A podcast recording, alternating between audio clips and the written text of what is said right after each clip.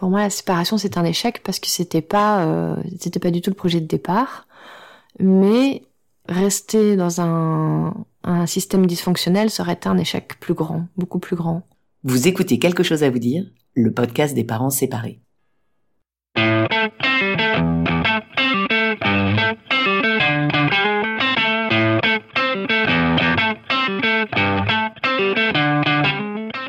Comment dire à ses enfants qu'on se sépare? Et après, comment on s'en sort financièrement?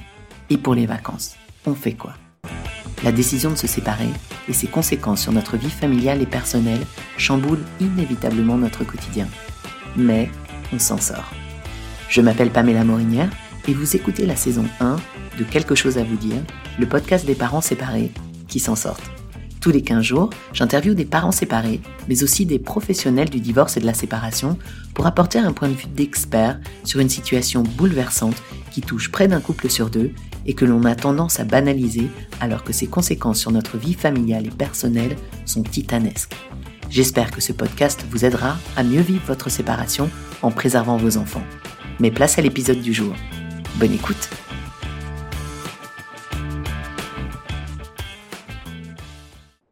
Salut les parents, j'espère que vous allez bien. Vous êtes peut-être en train de vous demander si vous allez partir, si vous allez quitter la personne avec qui vous avez décidé de vivre et d'avoir des enfants et vous hésitez. Vous hésitez beaucoup. Vous hésitez depuis très longtemps. Et c'est normal. C'est une décision extrêmement difficile à prendre et elle aura des conséquences immédiates sur votre vie et celle de votre entourage et ça, ça pèse inévitablement dans la balance. Et même lorsque l'on prend la décision de se séparer, on peut encore nourrir longtemps l'espoir que les choses s'arrangent, que l'autre change, que soi-même on puisse encaisser encore ce qui nous paraissait pourtant insurmontable. Mon invitée du jour est elle aussi passée par cette période de doute et avec du recul, elle ne regrette pas d'avoir pris le temps de réfléchir et de prendre conseil. Elle va nous expliquer pourquoi. Écoutez bien cet épisode plein de sagesse et surtout, partagez-le s'il vous a plu et mettez-lui 5 étoiles sur Apple Podcast avec un petit commentaire. C'est un moyen de soutenir le podcast et ça permet à d'autres personnes de le découvrir. Bonne écoute. Épisode 16. Genaël. Genaël est maman de deux jumeaux de 6 ans et demi et est séparée de leur papa depuis presque 4 ans. Après la séparation, elle a dû s'occuper en alternance de ses deux petits garçons et braver l'épuisement. Son truc, acheter tout en double, bien communiquer et ne pas critiquer l'autre parent devant les enfants. Pour le reste, je vous laisse découvrir cet épisode à la fois doux et plein de bons conseils où l'on parle aussi de grand-mère avisée, du regard des autres et de bons plans vacances. Bonne écoute. Je m'appelle Genaëlle, j'ai 46 ans, j'ai deux garçons jumeaux de 6 ans et demi et je suis séparée depuis presque 4 ans. Comment tu qualifierais ta séparation en un mot? Euh, je la qualifierais de quelque chose qui devait se faire et voilà, qui, qui, qui était un bienfait pour euh, tous les deux. Et est-ce que c'est quelque chose dont tu t'es rendu compte immédiatement quand tu l'as, quand tu as pris ta décision? Comment ça s'est passé? Non, ça a pris du temps, mais euh, ce qui a pris du temps, c'était surtout de décider de se séparer. À partir du moment où la décision était prise, euh, là, j'étais assez assez sûre des raisons pour lesquelles je me séparais et de que c'était la, la, bonne la bonne décision. Et euh, alors tes enfants étaient assez euh, jeunes au moment de la décision et en plus c'était des jumeaux, des petits, des jeunes jumeaux. Euh, comment comment est-ce qu'on s'organise quand on se retrouve euh, du jour au lendemain avec euh, deux petits garçons à s'occuper en alternance? Euh, tu peux nous dire d'ailleurs quel mode de, garde vous avez adopté, mais aussi euh, comment réussir à gérer ça Parce que c'est vrai qu'on peut un peu ouvrir de grands yeux quand on apprend qu'une maman se retrouve seule avec deux petits jumeaux. Eh ben, c'est le bordel.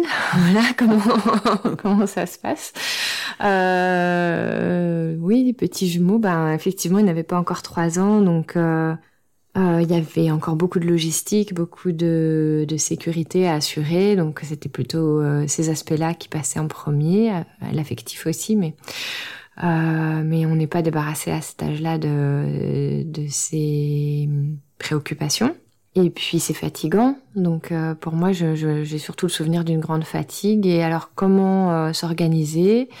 Et ben, en fait, on a un peu reculé le moment de la séparation jusqu'à ce qu'on ait mis au point un peu notre euh, organisation, justement. Donc, dès le départ, on a eu un cadre euh, posé pour euh, les jours de garde, les affaires, hmm, voilà. Qu'est-ce qui a été le, le plus difficile pour toi? Après la séparation? Oui. Euh, D'une part, j'ai mis du temps à réaliser que c'était fait, que c'était euh, irréversible.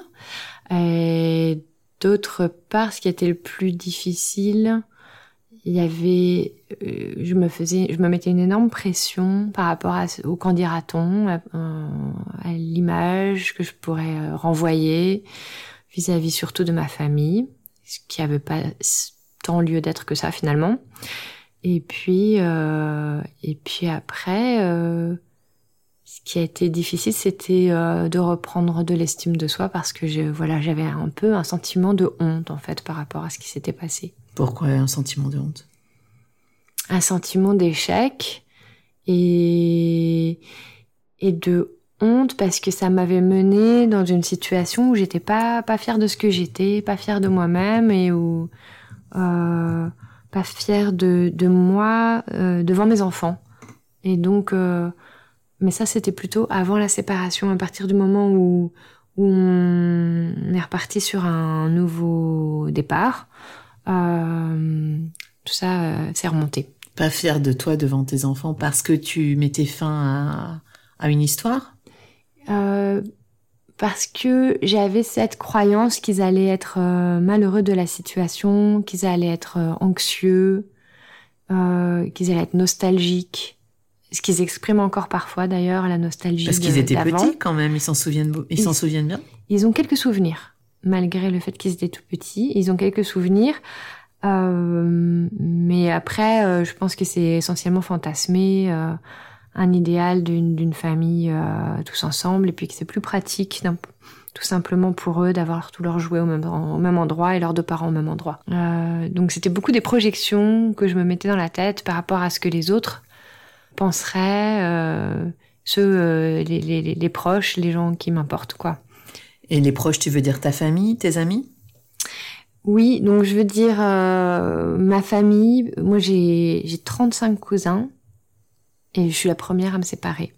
Donc euh, voilà, ça, ça pose un peu la. Ça se faisait pas trop dans ton dans ton environnement familial. Non, pas trop. Et euh, je redoutais euh, le, le, le, regard de mes parents notamment, alors que je suis plus si jeune, mais. Et tu pensais qu'ils pouvaient pas comprendre la tienne alors? Je pensais qu'ils pouvaient pas comprendre. Je pensais qu'ils se feraient énormément de soucis pour moi. Et finalement, ce qui m'a soulagée, c'était d'aller voir ma grand-mère. J'ai encore une grand-mère parce que je pense que à l'époque de nos parents, euh, le divorce ou les séparations est devenu possible, mais mais euh, pas bien accepté socialement, alors qu'à l'époque d'avant, la génération d'avant, c'était tout simplement euh, interdit. Et donc, du coup, ma grand-mère avait des exemples en tête de familles complètement dysfonctionnelles qui étaient restées ensemble pour le pire, en fait. Et donc, à partir du moment où je lui ai dit que moi, j'avais pris cette, euh, cette décision, euh, ou en tout cas qu'on avait pris cette décision de se séparer, elle a eu une réaction euh, très euh, simple et accueillante et de, de bon sens, en fait, beaucoup plus simple que celle euh, de mes parents. Tu te souviens de ce qu'elle t'a dit? Elle m'a dit, bah écoute, si ça marchait pas, euh, c'est mieux comme ça. Tu seras mieux, tes enfants seront mieux. Et elle m'a dit que je pouvais euh, passer la voir quand je voulais. Voilà. Ce qu'on a vraiment envie d'entendre en fait, parce qu'on a des, on a besoin de soutien quand même dans ces dans ces moments-là. Et la réaction de tes proches, est-ce que tu as, as, pu trouver auprès de, de tes proches le soutien dont tu avais besoin dans cette période? Dans une certaine mesure, oui, dans le sens où j'ai eu le soutien clair de plusieurs amis qui, euh, qui prenaient de mes nouvelles, qui, euh, qui étaient là pour moi. Et puis euh, d'un autre côté, comme moi-même j'avais du mal à expliquer ce qui s'était passé, à le comprendre, euh, il y a toute une partie de non-dit qui, qui, qui reste. Il y a une distance qui est qui, est qui existe quoi qui il y a une distance qui forcément euh, persiste Est-ce que euh, c'était une gêne de la part de, de, tes amis? Tu qualifierais ça de gêne ou, ou juste d'incompréhension? Non, de l'incompréhension, pas de la gêne. Ok. C'est vrai que quand on n'est pas passé par là, c'est pas forcément facile à comprendre, je pense, de l'extérieur. absolument, ouais. Et on se dit que ça arrive assez souvent, déjà. Et euh, du mal peut-être à mesurer ce qui se passe à l'intérieur de la tête de ses amis qui se séparent. Oui, mais euh, en même temps, euh, quand on est passé par là, il y a plein de situations variées aussi, donc on comprend pas forcément mieux non plus. euh, ça va aussi pour moi vis-à-vis des, des, autres amis qui sont séparés. Et puis, euh, au final, c'était pas grave. En fait, moi, j'avais juste besoin que que les amis soient là, euh, qu'on puisse sortir euh, ensemble, se changer les idées, euh, voilà, rire un peu, voilà. Donc, ou avoir du soutien pratique, concret, en cas de besoin, savoir que je pouvais faire appel à eux. Et ça, ça je l'ai eu aussi. Maintenant, ça fait quatre ans, presque quatre ans que vous êtes séparés. Euh, quelle leçon tu retires de, toute cette période-là, qui est sans doute un petit peu derrière toi, je l'espère maintenant? Oui, maintenant c'est clairement derrière moi. Quelle leçon je retire? Bah, euh, je veux pas dire que c'est une partie euh, de plaisir ou que c'est facile, mais c'est jouable. Et euh, pour ma part, je m'en trouve mieux. Je dirais que pour moi, euh, une chose qui a été importante, c'est que j'avais envie un peu de me précipiter. J'avais un sentiment d'urgence à sortir d'une situation qui était plus tenable, qui était compliquée, qui était pesante.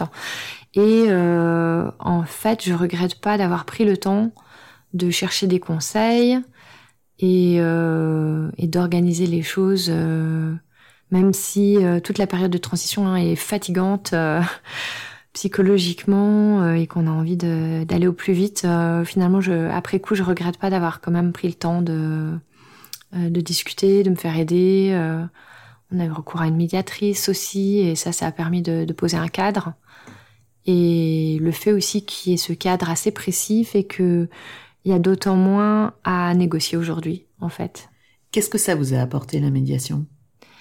Alors la communication était devenue extrêmement compliquée et très émotionnelle, très tendue, donc euh, on n'y arrivait plus à se parler euh, de façon constructive. Donc euh, la médiation, ça a permis de, de, de, retrouver ça. Ça a permis aussi de... De quelle manière alors? Comment est-ce que vous avez réussi à, communiquer normalement grâce à cette médiation? Ah bah il y a eu quelques premiers rendez-vous un peu écourtés, un peu compliqués, et puis finalement on y est revenu. et on a mis au point avec la médiatrice un, une espèce de plan d'action où on, avait une, feuille de route, on savait à peu près où on allait, ce qu'on voulait régler comme point. Et ça, pour ma part, ça m'a permis de poser des questions que je n'osais pas poser autrement.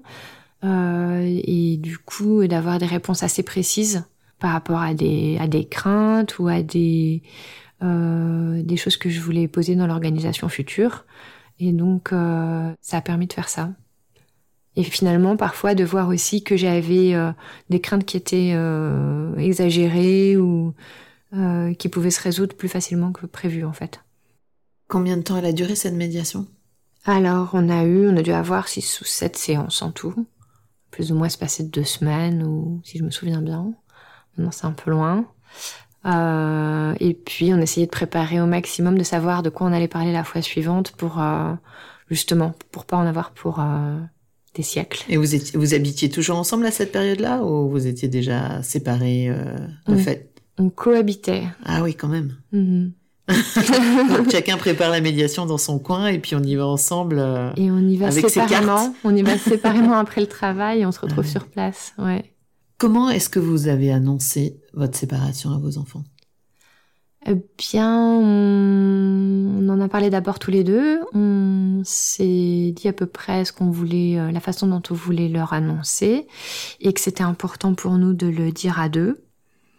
Et donc, euh, ben, un après-midi, en fait, euh, on les a appelés dans le salon, et puis on, on, leur a expliqué.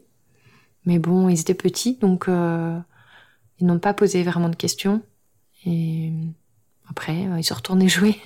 voilà, les questions sont venues un peu plus tard. Tu as parlé aussi d'un manque d'estime de toi euh, suite à cette séparation. Euh, Qu'est-ce qui t'a aidé à, à, retrouver cette estime? Bah déjà la décision elle-même, le fait de voir que j'étais capable de, de, de, de sortir d'une situation qui était pas bonne pour moi. Ensuite, euh, j'ai eu la chance de assez rapidement finalement et de façon imprévue de de rencontrer quelqu'un avec qui euh, la relation a été, avec qui c'est terminé aujourd'hui, mais avec qui la relation a été euh, simple et bien bienfaisante. Donc euh, j'ai retrouvé des sensations d'avant et je me suis dit mais en fait c'est vrai, en fait c'est possible, en fait ça, doit se passer comme ça et ça fait du bien et, et voilà donc euh, ça ça m'a fait beau, ça m'a ça m'a ça m'a permis de remonter la pente et puis l'appui des amis, énormément. Changer de job. Ah, t'as changé de job aussi Changé de job. T'as coupé tes cheveux J'ai changé de coiffure probablement ah aussi, ouais, ouais.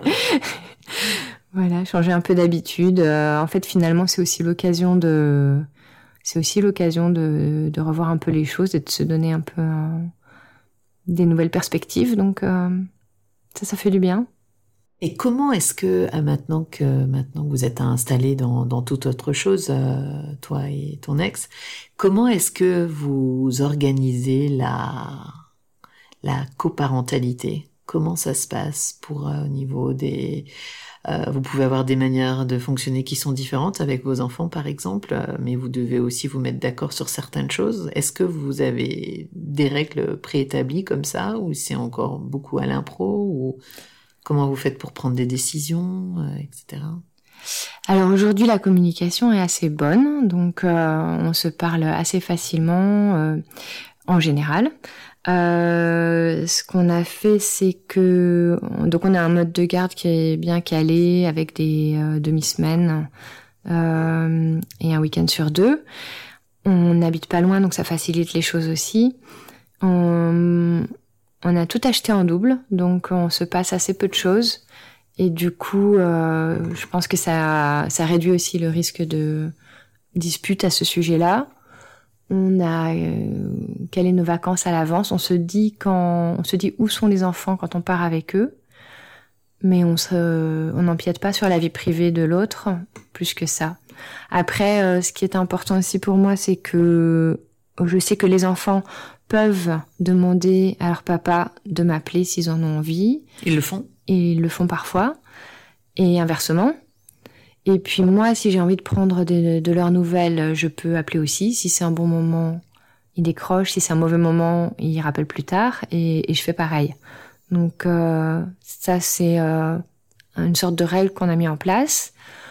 Après... Euh... Vous arrivez quand même à bien respecter l'autre et et vous respectez finalement dans tout ça, vous les parents Oui, je pense globalement, à peu près, on se dit pas non plus de choses euh, désagréables l'un sur l'autre, euh, ni devant les enfants, ni euh, en leur parlant du papa ou de la maman, voilà, en parlant de l'autre, même quand le, en l'absence du de l'ex. Et comment ça se passe pour les vacances? Parce qu'on tout d'un coup, on se retrouve à devoir partir seul là en l'occurrence avec deux jeunes jumeaux en vacances. Euh, comment comment tu t'es organisé ça? Tu as tenté les, les vacances seules avec eux déjà? Alors pour moi c'était euh, un peu ça c'était un peu le, le, challenge et la galère. Et hum, donc euh, seule avec eux deux non je l'ai pas tenté. Je me suis dit que j'allais m'épuiser, que ça allait pas être drôle, euh, et que s'il m'arrivait ou s'il leur arrivait quelque chose, je saurais pas forcément euh, comment comment réagir, euh, s'il y avait quelqu'un qui se blessait ou quoi. Et donc euh, finalement, euh, j'ai pas non plus trouvé trop facilement de d'amis qui avaient des enfants de mon âge. Euh, souvent, c'est des enfants plus grands, donc euh, ça collait pas trop. Et finalement, du coup, ce que j'ai trouvé, il y a deux choses que j'ai trouvées, euh, mais qui reviennent un peu au même. C'est des organismes ou des lieux où on peut aller, où on est à moitié pris en charge. Donc, euh, tu as des bah, noms? Alors, par exemple, moi, j'aime bien euh, la randonnée et donc euh, j'ai le nom de l'auberge nordique. Je fais un petit coup de publicité en passant, mais il doit en exister d'autres. C'est donc un chalet. on peut euh, faire ces activités, donc en l'occurrence euh, escalade, randonnée, mais il y a aussi d'autres choses qui sont proposées en tant qu'adulte. Et en même temps, les enfants, dès un, un, assez jeune âge et par groupe d'âge, ils sont pris en charge par des, euh, des animateurs qui font euh, des, des, activités avec eux en plein air la journée et on se retrouve à l'heure du goûter et on passe la soirée ensemble. C'est un c'est un c'est une c'est un, un, organisme de, de vacances ou c'est un lieu C'est juste un lieu familial qui a qui a organisé ça, c'est dans le Jura et euh, en France. On mettra ça dans les notes de ouais, l'épisode. D'accord. Et, euh, et, ce que j'aime bien aussi, c'est que c'est pas tous les jours. Deux jours sur trois, il y a des activités, et puis le troisième jour, on est juste avec sa famille. Donc euh, voilà. Il y a beaucoup de, de, parents solos qui partent comme ça avec leurs enfants? Il y a des parents solos qui partent avec leurs enfants là-bas. Il y a des grands-parents solos, enfin des grands-parents avec leurs petits-enfants plutôt. Euh, et il y a aussi euh, des parents solos qui se retrouvent euh, entre eux et qui du coup se retrouvent entre amis la journée et font et avec les, les enfants qui se retrouvent entre eux également. D'accord, ok. Donc toi tu es parti avec ce type d'organisme. Et il y a des adultes sans enfants aussi. Donc c'est Ah. pas euh, c'est pas spécialement réservé au cas des parents solos. Donc ça c'est un mode de vacances. Il y en a d'autres?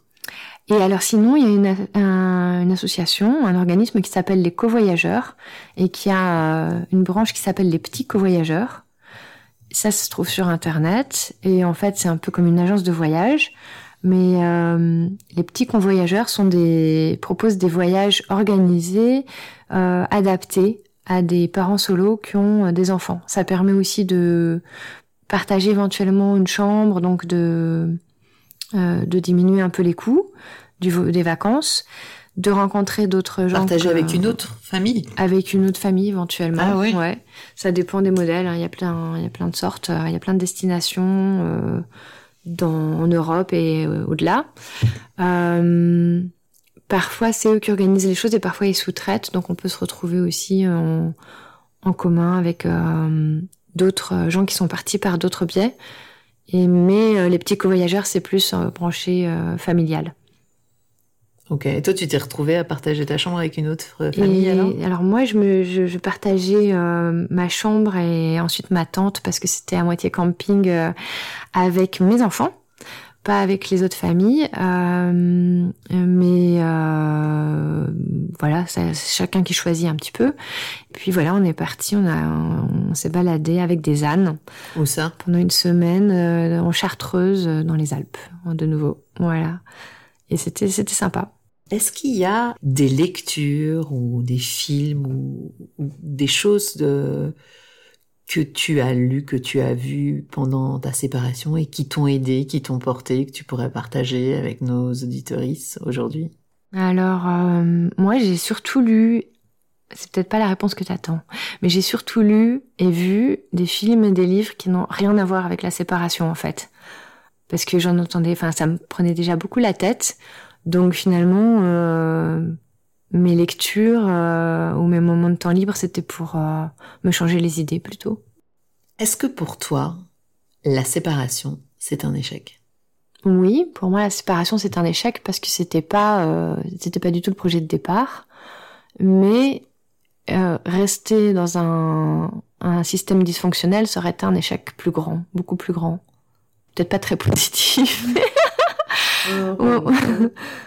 Et euh, avec du recul, maintenant que tu as, du recul sur tout ça, est-ce qu'il y aurait quelque chose que tu aurais fait différemment au moment de la séparation Peut-être dans l'annonce que tu as fait à tes enfants ou dans, dans la manière dont vous avez décidé de vous séparer ou dans la manière dont vous avez décidé de vivre après? Est-ce qu'il y aurait quelque chose que tu aurais, maintenant avec du recul, fait différemment?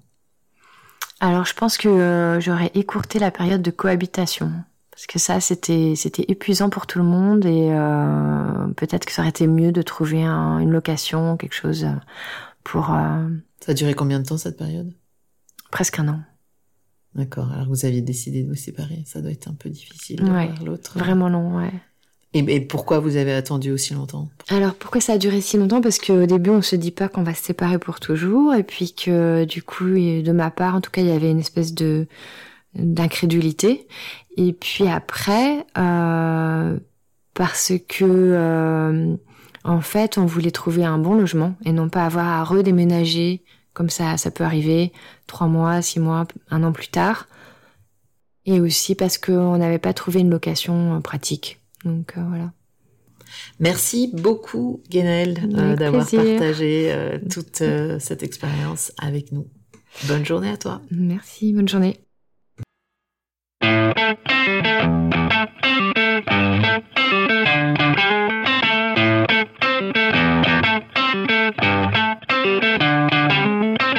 Voilà, c'est tout pour aujourd'hui. Merci d'avoir écouté le podcast. Pour le soutenir, n'hésitez pas à lui mettre 5 étoiles sur votre plateforme de podcast préférée, à en parler autour de vous, voire même à en parler entre vous. Vous pouvez également retrouver le podcast sur Instagram et sur Facebook. Et si vous avez des suggestions ou des commentaires, contactez-moi sur quelque chose à vous dire podcast gmail.com. Quelque chose à vous dire podcast gmail.com. On se retrouve dans 15 jours pour un nouvel épisode et d'ici là, portez-vous bien. Ciao